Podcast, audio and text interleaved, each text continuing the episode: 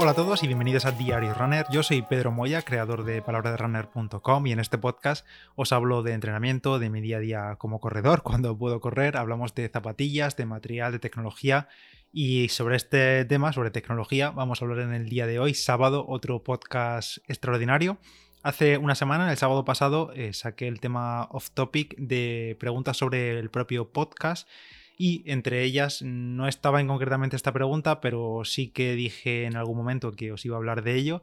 Así que os voy a contar eh, la aplicación principal de una de las que uso. Hoy va a tocar esta, ya tocará en otro momento otra. De la aplicación que yo uso para organizar, pues, tanto en principio las ideas del podcast, como me organizo yo, lo que utilizo para añadir mis notas, para añadir recursos que luego tengo que comentar aquí, los comentarios que recibo y demás, donde lo voy agrupando todo y luego a la hora de, grabar es lo que consulto. Y en realidad también es la misma aplicación, el mismo servicio que utilizo en mi día a día, mi trabajo e incluso tengo, lo utilizo también en mi vida personal como tablero para organizar todo lo que hago, más o menos, porque a veces utilizo otras aplicaciones. Y esta aplicación se llama Trello o Trello. La verdad es que creo que la gente le dice Trello, pero se escribe Trello. Y bueno, la verdad es que para muchos no será ninguna sorpresa, porque en realidad es una aplicación bastante conocida, pero merece la pena dedicarle un ratillo, porque a poco que se la descubra a una persona, ya, pues eso, ya habrá merecido la pena y espero que os guste. ¿Qué es Trello o qué hace Trello o Trello? Bueno, creo que voy a decir Trello porque en mi cabeza siempre he dicho Trello porque creo que nunca lo he dicho en voz alta, la verdad. Así que para mí va a ser Trello, aunque sabéis que hablo de Trello. ¿Qué es esta aplicación y cómo funciona? Bueno, no es una simple aplicación típica de notas o de tareas que tú metes las tareas ahí en lista y ya las consultarás y ya las borrarás. No, es mucho más que eso. Em, para hacernos una idea, yo me imagino Trello o Trello. Em, madre mía, voy a pasarme todo el episodio así. Yo me imagino Trello como un gran, una gran pizarra, un gran tablero típico que tienes en tu despacho, en tu habitación, un gran tablero gigante en el que vas pegando, eh, por ejemplo, podsits o pegas noticias o pegas fotografías. Vas como cuando tienes un gran proyecto que vas agrupando las tareas y vas diciendo, vale, pues aquí tengo que hacer esto y esto y esto, mañana tengo que hacer esto y esto y esto, eh, para esta tarea tengo que meterle esta información o necesito hablar con no sé quién. Pues me imagino más o menos Trello de esa forma, pero claro, en formato digital, todo desde una aplicación que está disponible tanto en el ordenador, en el móvil, en la web, sin tener que instalar nada. Y es que esencialmente Trello em, lo gestionamos mediante tableros. Tableros serían estas pizarras gigantes. Bueno, esto creo que tiene un nombre. La verdad es que voy a cortar aquí un momento el episodio y lo voy a buscar porque creo que Trello está basado en un método, en un sistema de organización famoso. Voy a buscarlo un segundo. Vale, ya he vuelto. Se trata del método, bueno, está basado en el método de organización Kanban, Kanban con K, K-A-N-B-A-N, pues si lo queréis buscar en qué consiste, pero vamos, que no tenéis que saber nada extra para poder utilizar Trello. Pues básicamente en Trello, como decía, tenemos tableros, tableros que nosotros creamos. Por ejemplo, puedes crear un tablero para un proyecto, por ejemplo, como en mi caso sería Diario Runner, que es así, tengo un tablero solo de Diario Runner, tengo otro tablero de palabra de runner, otro tablero cosa personal, otro tablero de trabajo, o también puedes eh, dentro de un proyecto tuyo que un tablero sea para una tarea concreta. Imagínate que tienes que, no sé, eh, hacer algo importante un proyecto dentro de un año de tu trabajo, pues creas un tablero solo para él, porque dentro va a tener muchas subtareas, digamos. Dentro de estos tableros lo que tenemos o lo que podemos hacer es crear columnas. Dentro de cada tablero tenemos diferentes columnas, las que nosotros queramos. Por ejemplo, yo tengo uno que es inbox de ideas, que es donde voy tirando ahí, pues simplemente ideas o cosas que me, se me ocurren, lo añado rápido desde el móvil, sin pensar mucho en organización, sin pensar mucho en, descripciones y nada, simplemente suelto ahí ideas que luego sé que voy a consultar y ese es como eh, el inbox donde luego voy a arrastrar, eh, bueno, no lo he dicho, pero dentro de esas columnas lo que creamos son tarjetas. Dentro hay tarjetas que es muy visual porque tú entras a tu tablero gigante y en vertical, en líneas verticales, en columnas obviamente, pues tenemos tarjetas con la descripción simple y de ahí las puedes arrastrar a otras columnas laterales o abrirlas y editar cada tarjeta por separado. La forma más sencilla de ver esto, imagínate tres columnas. La primera es, eh, por ejemplo, ideas, la segunda es en desarrollo, o en proceso, o haciéndolas como quieres nombrar la columna, y la tercera sería terminada, imagínate. Entonces tú, desde que la tarjeta entra en la primera columna, la vas arrastrando a una u otra hasta la última, donde ya, por supuesto, la tarea estaría completada y ya por tanto pues queda ahí finiquitada, la puedes archivar o la puedes guardar de recuerdo o lo que tú quieras.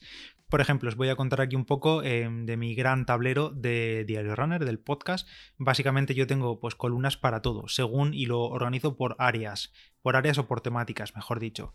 La primera, como he dicho, es inbox de ideas, simplemente ideas, las voy soltando ahí. La segunda sería secciones fijas, donde tengo, por ejemplo, esta sección de habituamiento de los viernes, pues todo lo que me voy encontrando durante la semana em, de que puedo comentar. Dentro de esa sección fija está la tarjeta de habituamiento y dentro de habituamiento voy metiendo ahí enlaces, voy metiendo mm, textos, voy metiendo vídeos, voy metiendo notas que quiero comentar o comentarios vuestros, que a lo mejor me lo encuentro un día por Telegram, pues copio el comentario y lo pego ahí, porque si no luego no voy a, recordar ni de coña dónde he visto el comentario, ni voy a recordar quién lo escribe, ni nada de eso. ¿Que a veces me pasa? Sí, porque no me lo apunto. Pero normalmente me lo apunto ahí dentro de la tarjeta de habituamiento, dentro de la columna de secciones fijas y dentro del tablero de Diario Runner. No sé si se está entendiendo la idea del concepto, espero que os lo podéis imaginar, pero vamos, de base os diría que os descarguéis Trello si no la utilizáis, porque además es una aplicación, es un servicio gratuito. Sí que es verdad que tiene planes de pago, yo la verdad llevo utilizándolo años, pero años y años y jamás he pagado nada, no he echado en falta funciones o nada súper avanzado que me ofrezca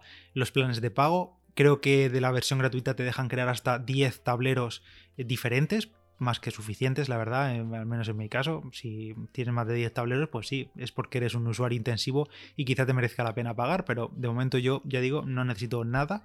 Y además lo bueno que tiene Trello es que es una herramienta que permite mucho la colaboración con otras personas. Imagínate que dentro de un proyecto, de tu trabajo, o en la universidad, o en casa mismo, tu mujer, tu novia, tu pareja, tu novio, tus hijos, podéis crear un tablero conjunto con las tareas de casa o con la dieta o con las sesiones de ejercicio, imagínate, y cada uno puede añadirse tareas o una persona puede añadirle tareas a otra, puede comentar sus tareas, puede añadirle recursos, bueno, en fin, es una herramienta muy colaborativa en ese sentido, en mi caso yo no lo utilizo así, lo utilizo de forma individual, pero se podría hacer y en ese sentido ya digo que es muy buena herramienta. Y antes de seguir con este capítulo off topic, en este caso de Trello, os hablo de las Adidas Ultraboost 21, que ya sabéis que ofrecen los contenidos durante este mes.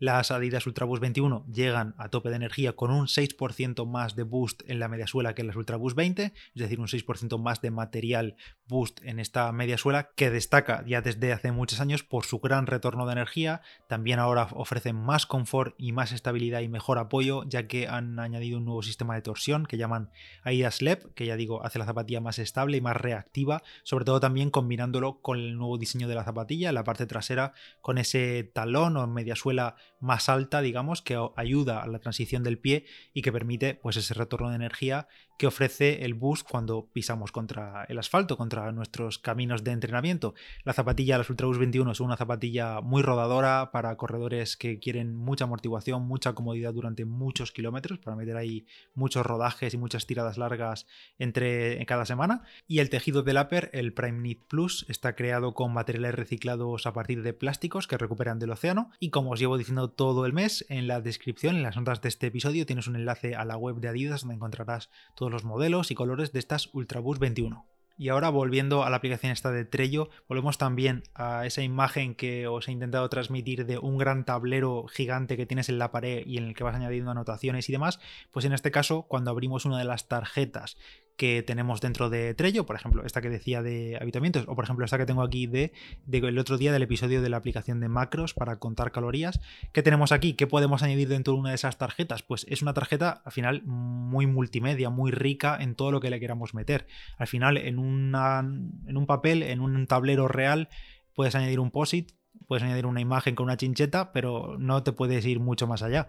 Aquí podemos eh, jugar con todo tipo de contenidos. Aquí, por ejemplo, yo tengo una descripción con las claves de la aplicación de macros, pero también se puede añadir, si hubiese otras personas ah, invitadas a este tablero y a esta tarea, podrían añadir sus comentarios, podrían yo rebatirles, podría también añadirle a esta tarjeta etiquetas. Por ejemplo, aquí en el podcast os hablo mucho de aplicaciones, pues aquí añadiría el tag, la etiqueta de apps o aplicaciones como lo quiera llamar, y así luego de cara al futuro o de forma como archivo, como yo saber acceder rápidamente a lo que he ido, a qué aplicaciones em, he hecho episodio, pues simplemente sería buscar por esta etiqueta. Puedo añadir también dentro de una tarjeta un checklist, es decir, eh, tareas o subtareas dentro de, este trabajo o de esta tarjeta. Si es la aplicación, pues tiene que ser, pues tengo que grabar, tengo que consultar tal enlace, tengo que llamar a tal persona, mm, bueno, eh, cualquier cosa o recordar, mirar no sé qué, o imagínate un checklist, eh, un tablero que tengamos con nuestra dieta semanal,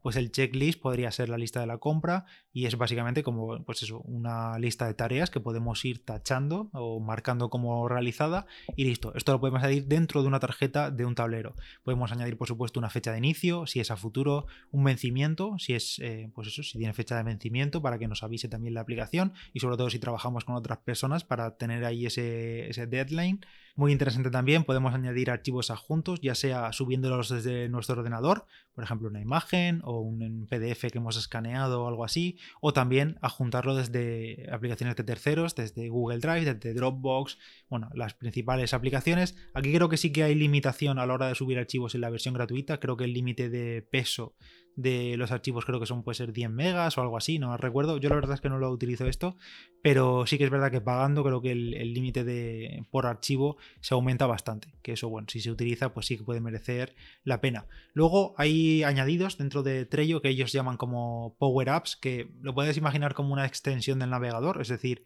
funciones extra que no vienen por defecto. Yo la verdad es que no utilizo ninguno, bueno, miento, sí que utilizo uno que es el de calendario, que lo que te hace es, si has añadido fechas a las tarjetas, luego puedes ver una vista de calendario, pues el típica, la típica vista de calendario, y ver eh, las tarjetas metidas pues, en cada casillita de cada día, que es una forma muy visual de planificar a futuro o de ver meses pasados o planificar una semana, que es para lo que lo utilizo yo en realidad.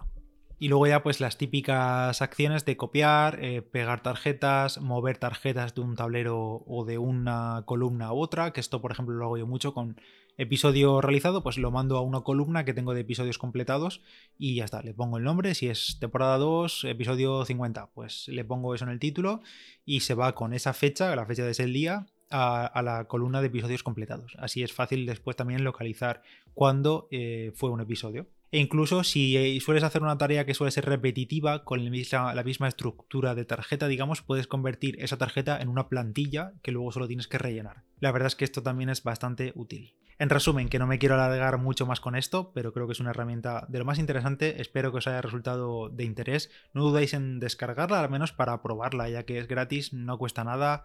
Te registras en un momento, incluso creo que lo típico, puedes iniciar sesión con tu cuenta de Google, lo que te, lo que te dé la gana, y la pruebas no hace falta tampoco complicarse mucho la vida con los tableros desde el inicio, crea uno a tu gusto y sobre la marcha, sobre lo que vayas necesitando en el día a día, pues vas creando más o verás que tu forma de utilizarla no tiene por qué ser exactamente como la mía. Y lo que sí que es cierto que se puede utilizar para todo. O sea, ya digo, yo la utilizo en este caso para el trabajo, para organización personal y demás, pero sé de gente que lo utiliza para llevar el control de sus rutinas, de gimnasio, por ejemplo, de dieta, como he dicho antes, eh, pues tareas de todo tipo, o sea, ya sean proyectos personales o profesionales. Eh, la verdad es que este tipo de organización, y además que es como es tan visual, Em, creo que se puede aplicar a, todo y al final es tarjetas, tarjetas y tarjetas que vas moviendo de una columna a otra, de un tablero a otro. Em, básicamente esa es la idea. Es una gran pizarra donde tú vas organizando y vas metiendo contenido a medida que lo necesitas. Sirve como gestor de tareas, como notas, como gestor de archivos. Si necesitas más, pues ya sabes que hay que pasar por caja. Eh, como aplicación para trabajo en equipo, como calendario, como recordatorio a, medida que añades fechas de vencimiento con horarios y demás. Vamos, es una aplicación todo en uno que merece, la verdad, bastante la pena. Sé que no es la única de este estilo, yo es la que uso y es la que os he contado aquí. Espero que el podcast os haya resultado interesante. Sé que se sale un poco del tema del running, pero bueno, como es sábado, vale todo. Tenéis un ratito más de, podcast para disfrutar durante el fin de semana. Que paséis un buen fin de semana, que los entrenos vayan bien Recordad que la semana que viene tenemos Liga Palabra de Runner. Y nada más, nos escuchamos en el siguiente. Yo soy Pedro Moya, Palabra de Runner en Instagram. Gracias a Adidas por ofrecer los contenidos de este mes y nos escuchamos el próximo. Adiós.